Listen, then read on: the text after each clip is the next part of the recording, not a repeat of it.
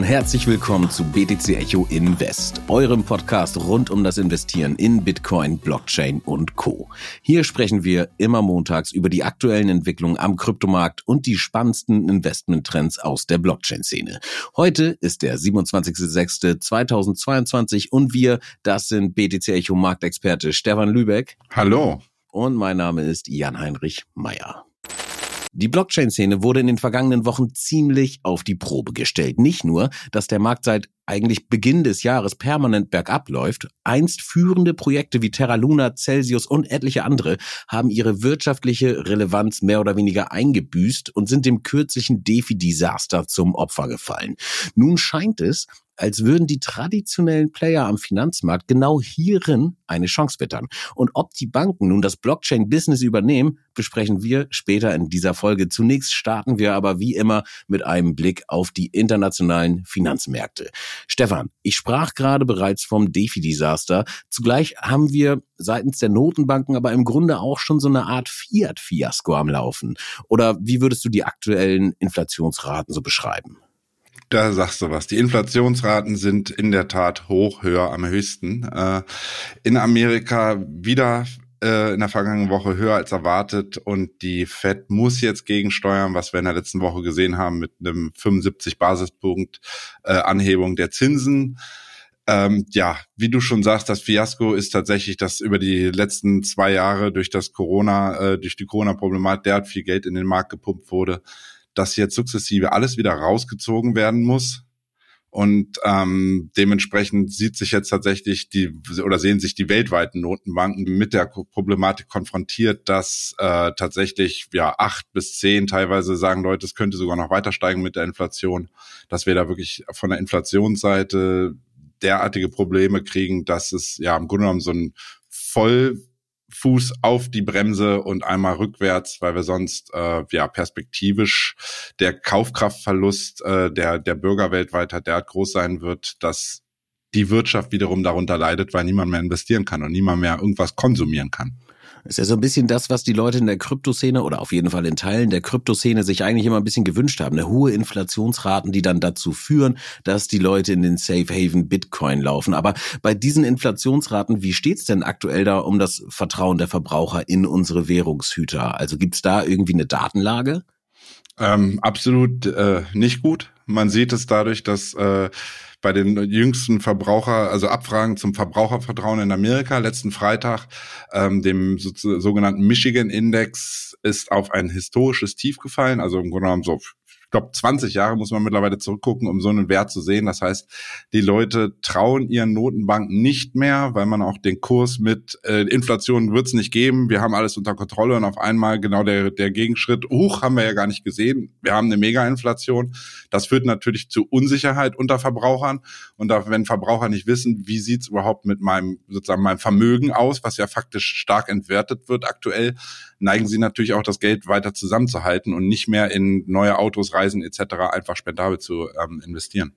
Da muss ich mal eben kurz nachfragen, weil die Frage habe ich mir nämlich selber auch gestellt. Ich höre gerade so ein kleines Buch über die Psychologie des Geldes und ähm, da geht es unter anderem darum, dass jeder natürlich unterschiedlich geprägt ist. Ne? Jemand, der eine äh, ne, ne, ne Inflations- äh, oder inflationäre Zeiten erlebt hat, äh, tickt vielleicht anders als jemand, der ähm, das eben halt nicht hat. Und da habe ich so überlegt, Mensch, okay, wenn jetzt mein Geld sich entwertet, wäre es dann nicht total gut und sinnvoll, eben genau Autos und Co. irgendwie zu kaufen, also irgendwie in Sachwerte anzulegen, die dann ähm, ja, die, die ich mir lieber jetzt kaufe, weil in Zukunft kann ich sie mir vielleicht nicht mehr leisten und die äh, dann eher vielleicht ihren Wert noch ein bisschen halten. Oder ist das, habe ich da einen Denkfehler? Ähm, nee, prinzipiell richtig gut. Auto ist vielleicht ein schlechtes Beispiel, weil jeder weiß, kaufst du einen Neuwagen, hast du direkt 50 Prozent Verlust. Das heißt, da ist auch direkt eine riesige Inflation. Mhm. Prinzipiell ja, weshalb du auch siehst, dass ähm, Stück weit der Häusermarkt auch in Deutschland, wo alle sagen, wir haben eine Bubble, dass der dennoch weiter steigt oder stabil in jedem Falle ist, weil mhm. natürlich mhm. sowas wie, ja, wie sagt man immer, das Betongold, wenn man sich das mal einmal erworben hat. Man kann darin leben. Es hat im Grunde genommen keinen Verlust wie in ein Auto, was, sagen wir, sich nach zehn Jahren anfängt zu rosten. Also sprich, es gibt schon Sektoren, wo die Leute noch sagen, da investiere ich jetzt Geld rein, weil ich auch auf langfristig dort keinen äh, Verlust habe. Und ich habe halt den Vorteil, ich kann dann drin dann in Häkchen gratis wohnen. Also sprich, ich habe auf der Ausgabenseite irgendwie wieder etwas reduziert und kann perspektivisch mitunter vielleicht auch meinen Kindern noch was vererben. Also im Grunde, das spielt ja auch mal die Perspektive ein Stück weit eine Rolle.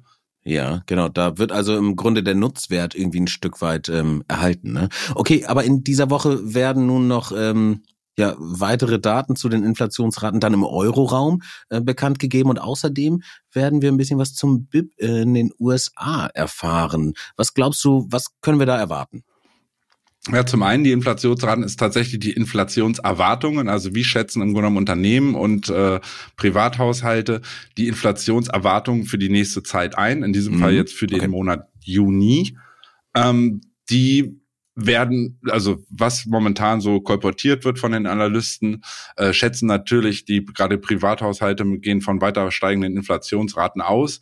Da wird man jetzt mal sehen, wie sich, inwiefern sich das deckt mit im Endeffekt den Inflationszahlen, die dann in ungefähr 14 Tagen darauf folgen und die im Grunde genommen das dann quantifizieren, was wir vorher jetzt in der Inflationserwartung irgendwie Mittwoch sehen werden. Mhm. Es wird dennoch spannend, einfach mal ja, zu sehen, ob im Grunde genommen die Masse weiterhin denkt, okay, das war noch weit nicht der Zenit, sondern im Grunde genommen der, der letzte Push der Inflation nach oben, auf gerade mit der geopolitischen Unsicherheiten, Lieferkettenproblematiken etc. hatten wir alle schon mehrfach besprochen.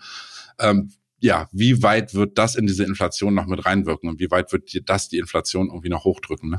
Mhm. Mhm. Okay. Ähm, was das BIP angeht, Genau. Ähm, das ist ja so, dass äh, Bruttoinlandsprodukt in Amerika ist natürlich ein wichtiger Kennwert, um zu sehen, kriegen wir eine potenzielle Rezession oder kriegen wir keine Rezession. Jetzt war es so, dass die Zahlen, ähm, die kommen quartalsweise, ähm, da war es tatsächlich so, dass die letzten Zahlen, da war unter anderem Herr Biden davon, davon ausgegangen, nein, unser BIP wird so stark sein, wir kriegen da kein Problem. Äh, ja, in Häkchen wieder erwartend, vieles dann zurück in einen negativen Bereich. Also im mhm. Grunde genommen, die Wirtschaft fängt an zu schrumpfen im Grunde genommen. Also die kriegen ein Problem, dass die Wirtschaft halt nicht weiter wachsen kann, so wie es die letzten Jahre im erheblichen Maße durchaus getan hat, auch aufgrund dieser expansiven Geldpolitik.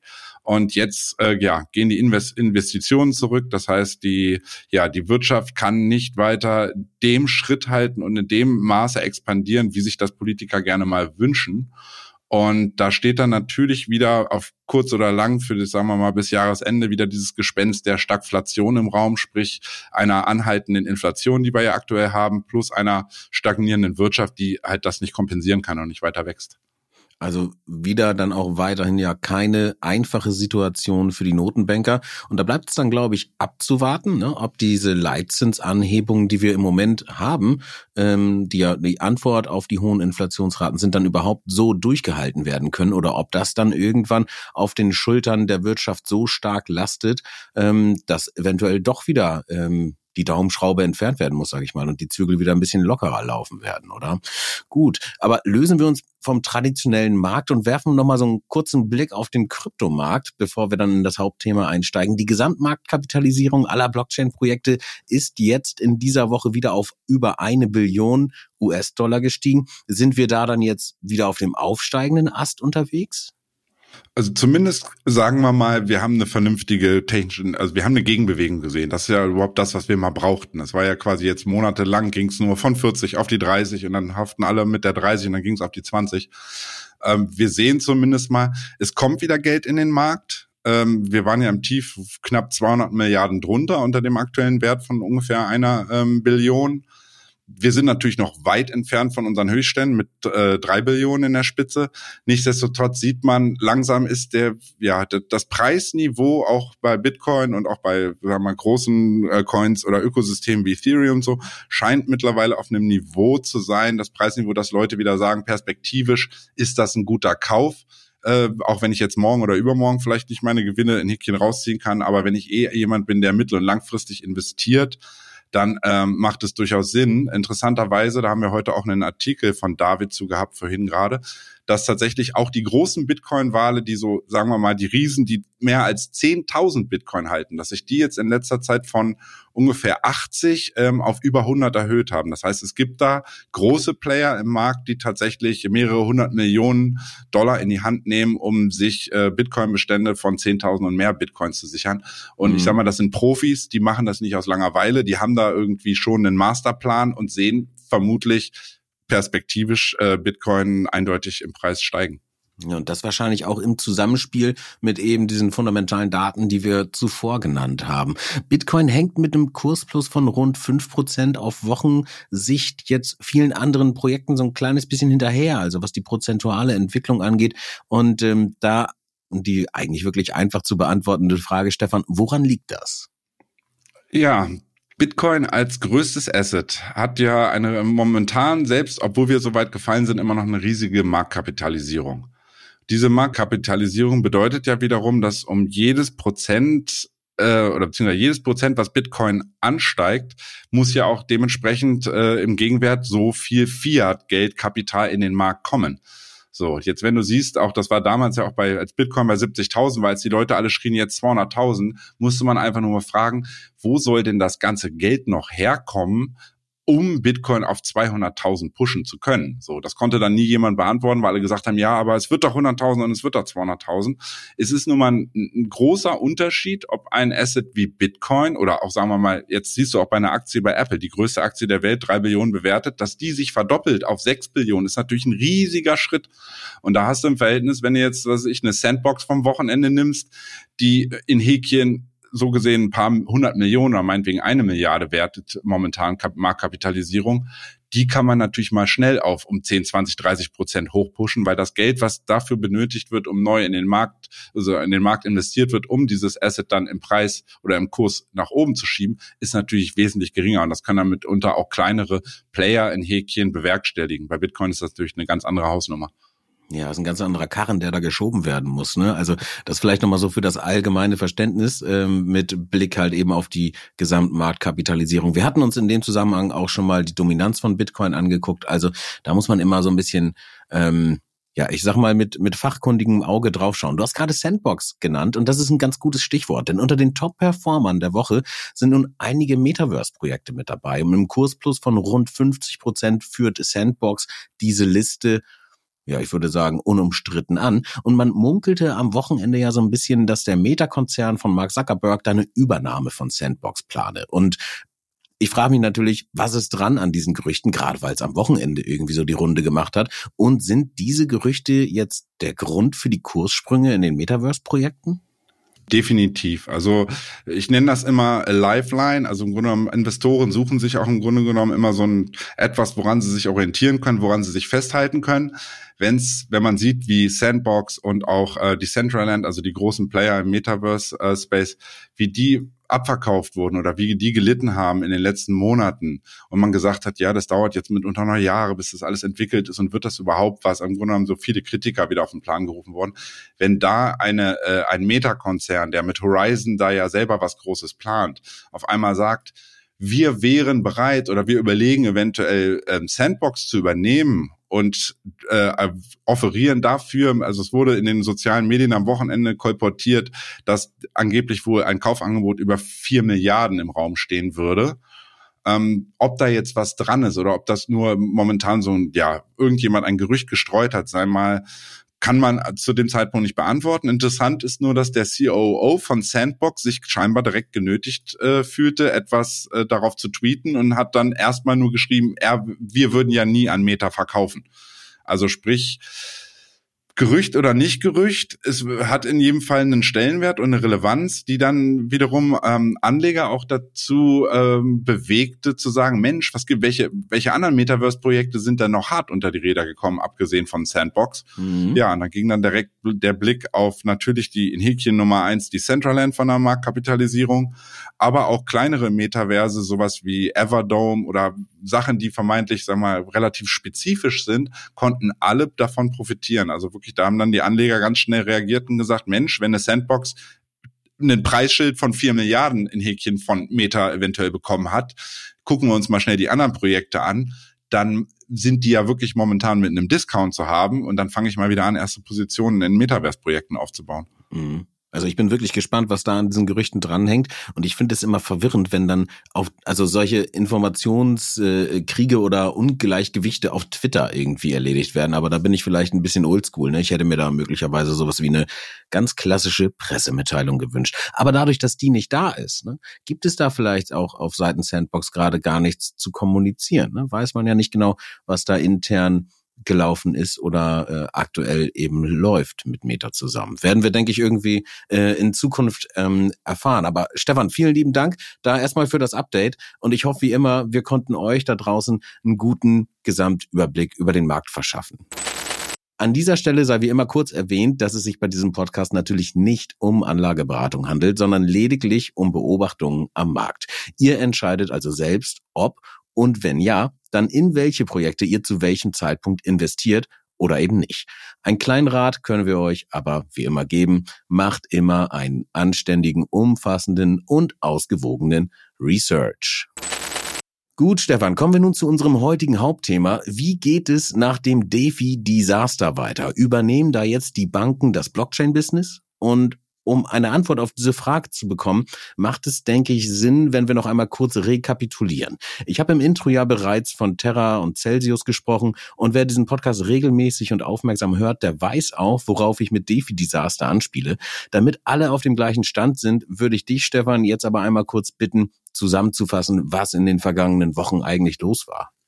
Ja, das ging im Grunde genommen los mit vor ja, rund zwei, zweieinhalb Monaten, zwei Monaten ungefähr, dass der einstige Highflyer äh, der, ja, des, des Vorjahres und auch in 2022, eigentlich in den ersten drei Monaten, äh, das Projekt, das Ökosystem-Projekt äh, Terra Luna, äh, ja, ins Wanken gekommen ist, im Endeffekt gecrashed ist.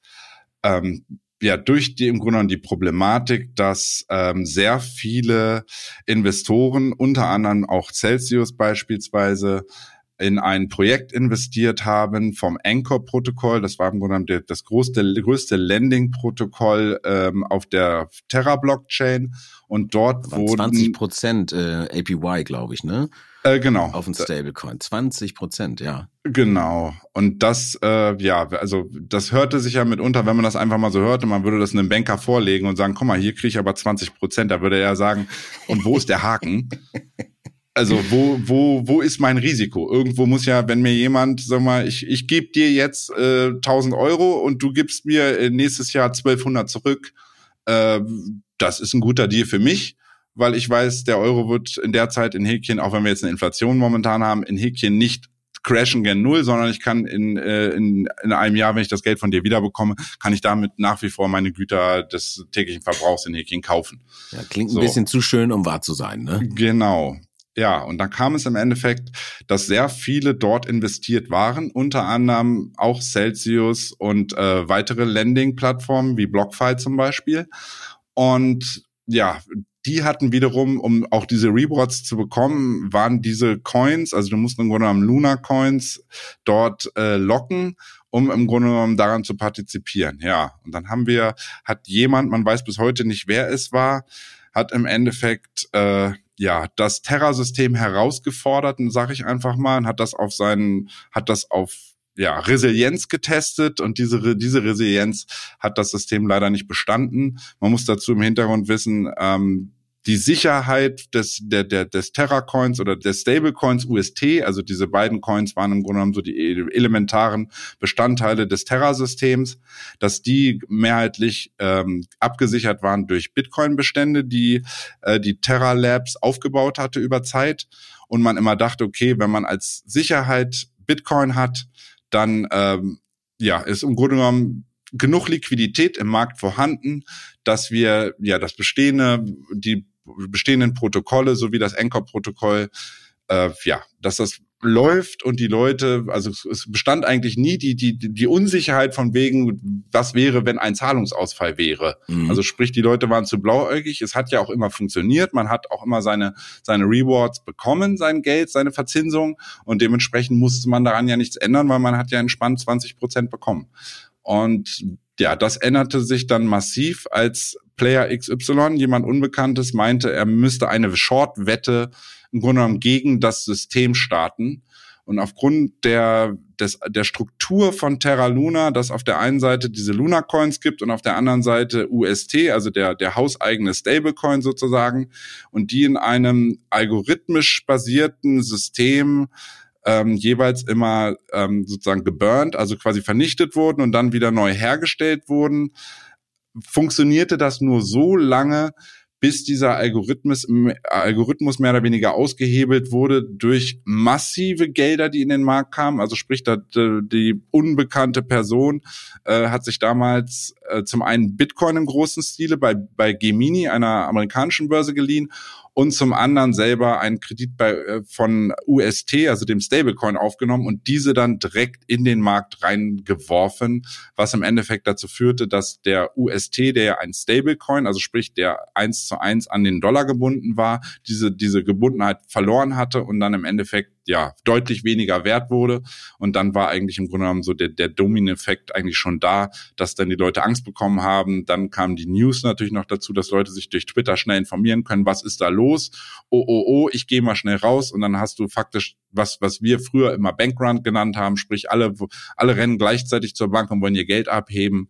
Und das im Grunde genommen, ja, führte zu dem, was wir jetzt aktuell sehen, nämlich, dass ja, sämtliche Player in diesem Landing Space, die dort auch selber proaktiv ähm, investiert waren und auch Kundengelder ihrer Landing-Plattform in dieses Anchor-Protokoll investiert hatten, dass die zum einen mit Wertverlusten zu kämpfen hatten, also faktisch Abschreibungen ihrer Positionen und B, ähm, dort mehr oder weniger gefangen waren, weil sie halt äh, im Grunde genommen ja eine Locking Period hatten, also sprich da dort auch überhaupt nicht rauskamen und das im Endeffekt dazu führte, dass die Zahlungsschwierigkeiten oder die Auszahlungsschwierigkeiten, die man beim Anchor-Protokoll dann gesehen hatten, dass quasi die Tür zu klein ist für viele, für zu viele Leute, die alle gleichzeitig raus wollen, das hat sich dann im nächsten Schritt übertragen auf die Landing-Plattform selber. Also da haben die Leute Stück weit gemerkt, Mist, wenn das da jetzt passieren kann, wie sicher ist denn mein Geld überhaupt bei einem zentralen Verleiher?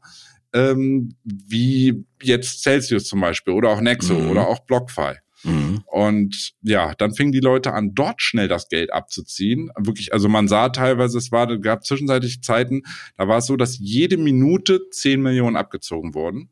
Okay.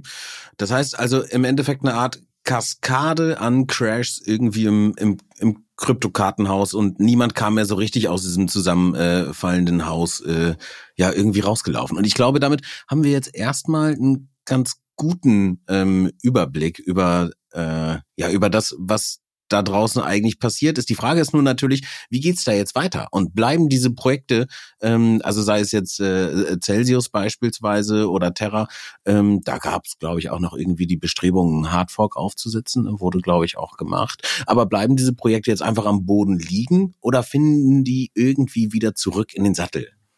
Also für kurz beantwortet Terra Luna, da sehe ich keine Chance mehr.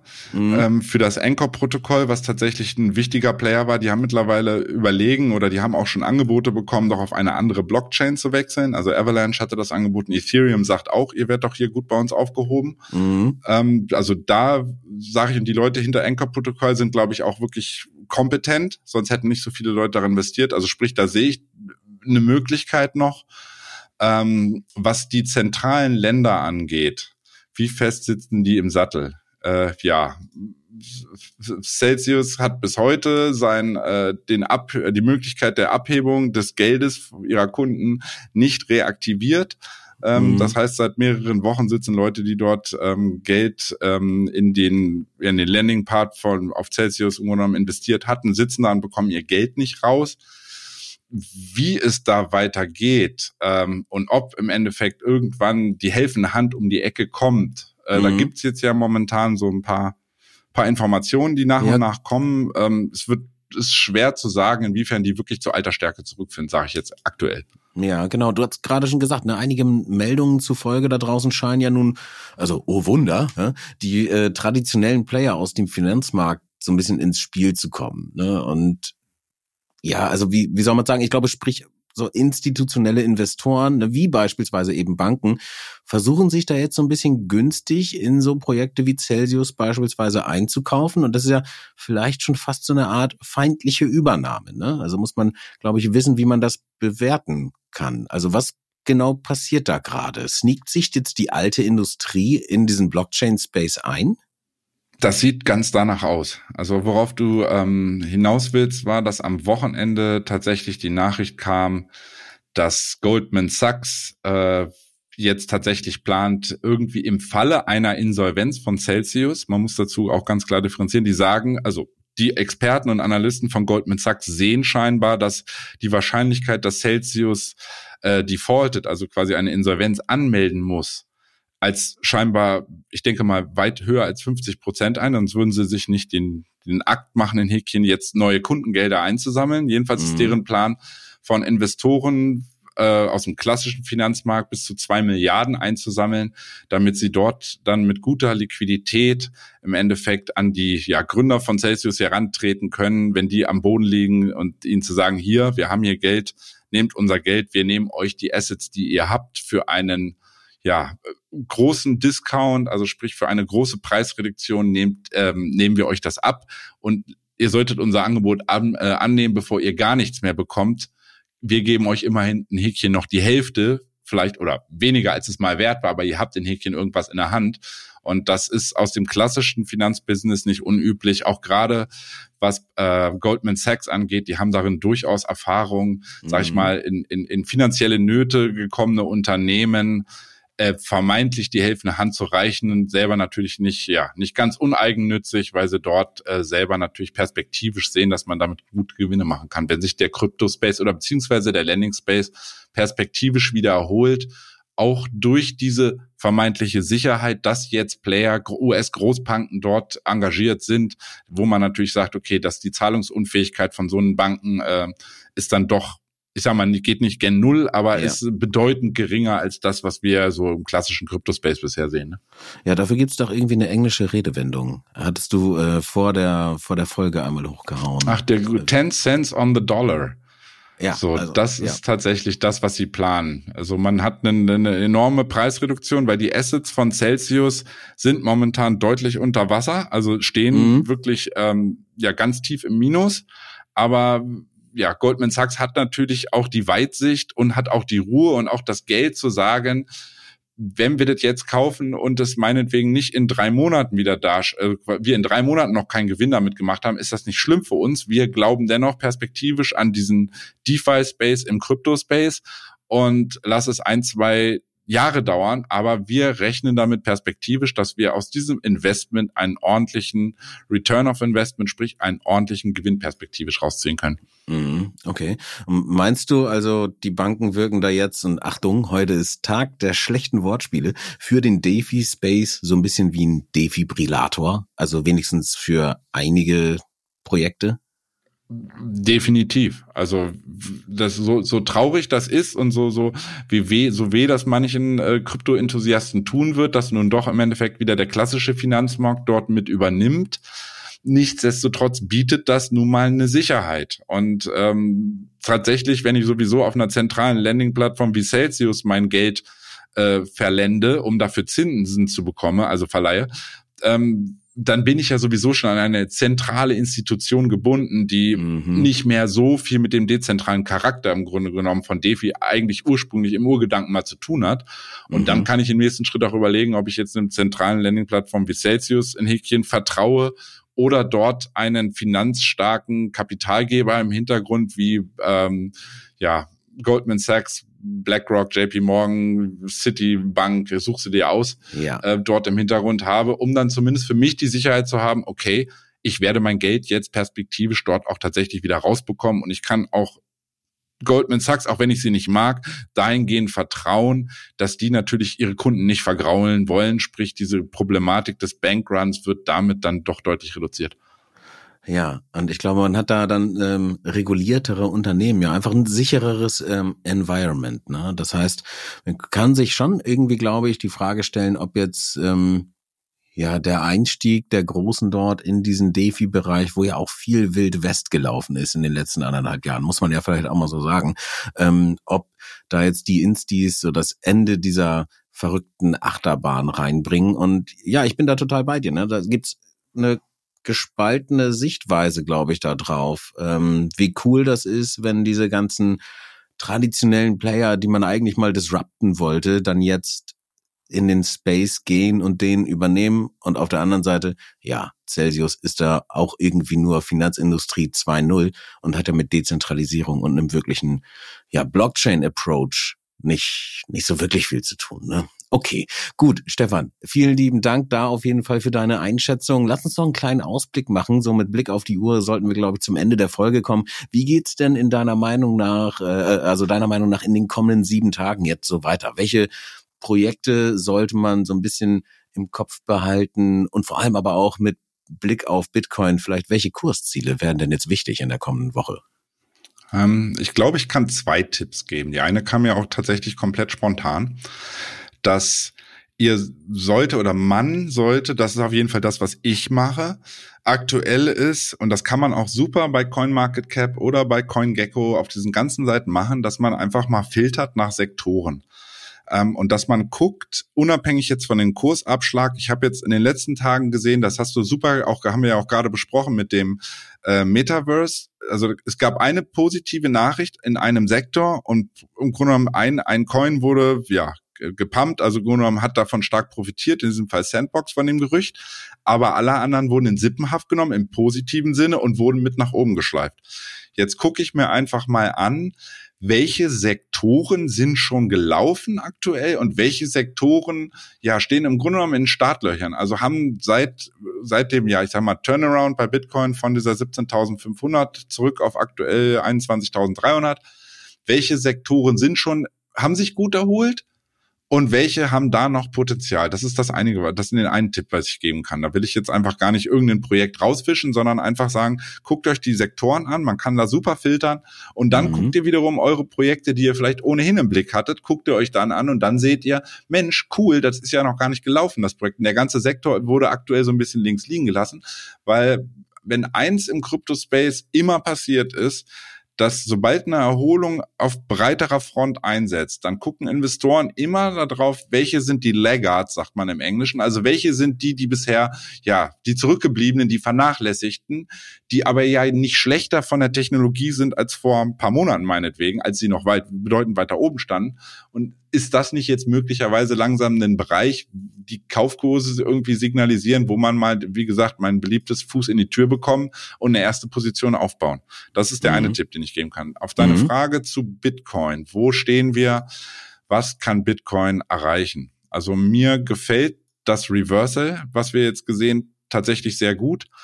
Und es gibt im Grunde genommen eigentlich zwei Marken, die relevant sind nach oben, die wir nehmen müssen, wenn wir die nehmen, dann sind wir schnell wieder bei 28.000. Das ist sozusagen, das ist ähm, zum einen das tatsächlich das Hoch von gestern. Wir haben gestern einen Hoch gesehen bei 21.800 Pi mal Daumen und knapp drüber liegt so diese erste Marke bei 21.900 Pi mal Daumen. Gehen wir da durch, dürften wir relativ schnell ähm, rund ja 1000 gut 1000 Dollar höher stehen und dann kommen wir eigentlich in diesen Bereich um 23.000 23.200 vielleicht ähm, nehmen wir die, die raus, da sieht man im Grunde genommen, dass zwischen 28.000 und 23.000, weil wir die so schnell abverkauft haben in diesen Tagen. Wenn man einen Tageschart guckt, das sind so vier, fünf Tageskerzen, wo es bam, bam, bam, bam, bam nach unten geht. Mhm. Das heißt, wir haben dort faktisch eigentlich keine Levels wirklich die Widerstände sind, weil wir sind einfach nur, wir sind im Grunde genommen in dieser ganzen Zeit dieses Abverkaufs nicht seitwärts gelaufen. Das heißt, wir haben keine Orderblocks gebaut, nennt man das, wo faktisch Widerstände überhaupt generiert werden konnten. Das heißt, dieser Bereich zwischen 23.200, 300 hoch bis 28.000 ist relativ frei von Widerständen. Das heißt, schaffen wir es tatsächlich, diese 23.000 paar zerquetschte zu nehmen und uns darüber zu stabilisieren, würde ich mich nicht wundern, wenn wir ganz relativ schnell wieder gen 28.000 laufen und da ist dann im Endeffekt der Retest der Abrisskante von im Grunde genommen dem Sell-off. Da müssen wir sehen, wie wir dann im Bereich der 30.000 irgendwie weiterkommen. Aber mhm. das kann mhm. ich sagen, dass wenn wir diese 23.000 paar zerquetschen, dann rechne ich schnell dass wir es schaffen, so schnell wie wir runtergelaufen sind, können wir dann eventuell auch den, ja, den, den Treppenlift nehmen. Wir nehmen nicht nur die Treppe, sondern wir nehmen tatsächlich den Treppenlift und der dürfte uns dann wieder schnell in den Bereich 28.000 führen. Das okay. ist so auf der Oberseite. Ja, ich wollte gerade meinen, das klingt ja ganz schön bullisch jetzt gerade äh, für die Situation, in der äh, wir eigentlich mit der Gesamtwirtschaft stecken. Oder ist das jetzt nur das Szenario gewesen und jetzt kommst du noch mit dem bärischen Szenario, was vielleicht noch realistischer ist? Oder meinst du, da gibt's gar keine so große Wahrscheinlichkeiten, Unterschiede im Moment? Ja, ja und nein. Also zum einen das bärische Szenario, die Marke sage ich dir gerade noch kurz, die für mich relevant ist dann. Ja. Ähm, ist es so, dass so nach so einem starken Ausverkauf immer wie ich, Warren Buffett, man mag ihn mögen oder nicht, aber wenn Blut in den Straßen ist, dann kann man mal überlegen, irgendwie jetzt wieder zu kaufen, weil ja, schlimmer kann es ja kaum noch werden. Ja. Das ist im Grunde genommen die Rhetorik. Da gehe ich auch durchaus mit dass man ähm, dadurch, dass Märkte in Wellen verlaufen und wir nie nur nur nach unten fallen oder nur nach oben gehen, ähm, ist es liegt es in der Natur der Sache perspektivisch eigentlich diesen Bereich um 30.000, den wir ja aus dem Vorjahr auch schon kannten, der ja ein enorm wichtiger Bereich ist, dass wir den wieder anlaufen und testen von unten und im Endeffekt den Widerstand auf Konsistenz testen und da wird sich im Grunde genommen die Vorentscheidung sein, ob wir dann wirklich von da nochmal eine neue Welle runtersehen, die uns schlimmstenfalls in diesem Bereich um 14.000 führt, den auch so viele Leute sehen. Mhm. Ähm, ja, das, das ist im Grunde genommen alles Zukunftsmusik. Wenn wir jetzt kurzfristig einmal schauen, ähm, für die nächsten, ja, lassen, sagen wir mal, nächsten sieben Tage, ist für mich der Bereich um 20.000 weiterhin im Grunde genommen die Marke, das alte äh, Allzeithoch. Was ich nicht sehen will, um das vielleicht abzuschließen, ich will keine Kurse unter 19.200 mehr sehen. Sollten wir mhm. unter 19.200 mhm. ähm, zurückfallen und die nicht sofort wieder ähm, wieder erobern, ähm, bin ich fest davon überzeugt, dass wir wieder gen ähm, mindestens mal dem Jahrestief bei 17.500, 600 da laufen und äh, halten die dann nicht, dann kommen vermutlich diese von vielen Leuten auch auf den 14.000. Also im Grunde mhm. merkt euch diese Bereich um 19.200, oben, oben diese Pi mal Daumen 21.900 es ist möglich, dass wir jetzt wochenlang da noch hin und her, also im Grunde, dass wir eine Seitwärtsphase in dieser Range zwischen diesen beiden Werten aufbauen. Aber das sind für mich Unterseite 19.000 und ein paar zerquetschte, Oberseite 21.800, 21.900. Das ist im Grunde genommen die Marken, die ihr euch jetzt erstmal merken solltet. Ja, cool.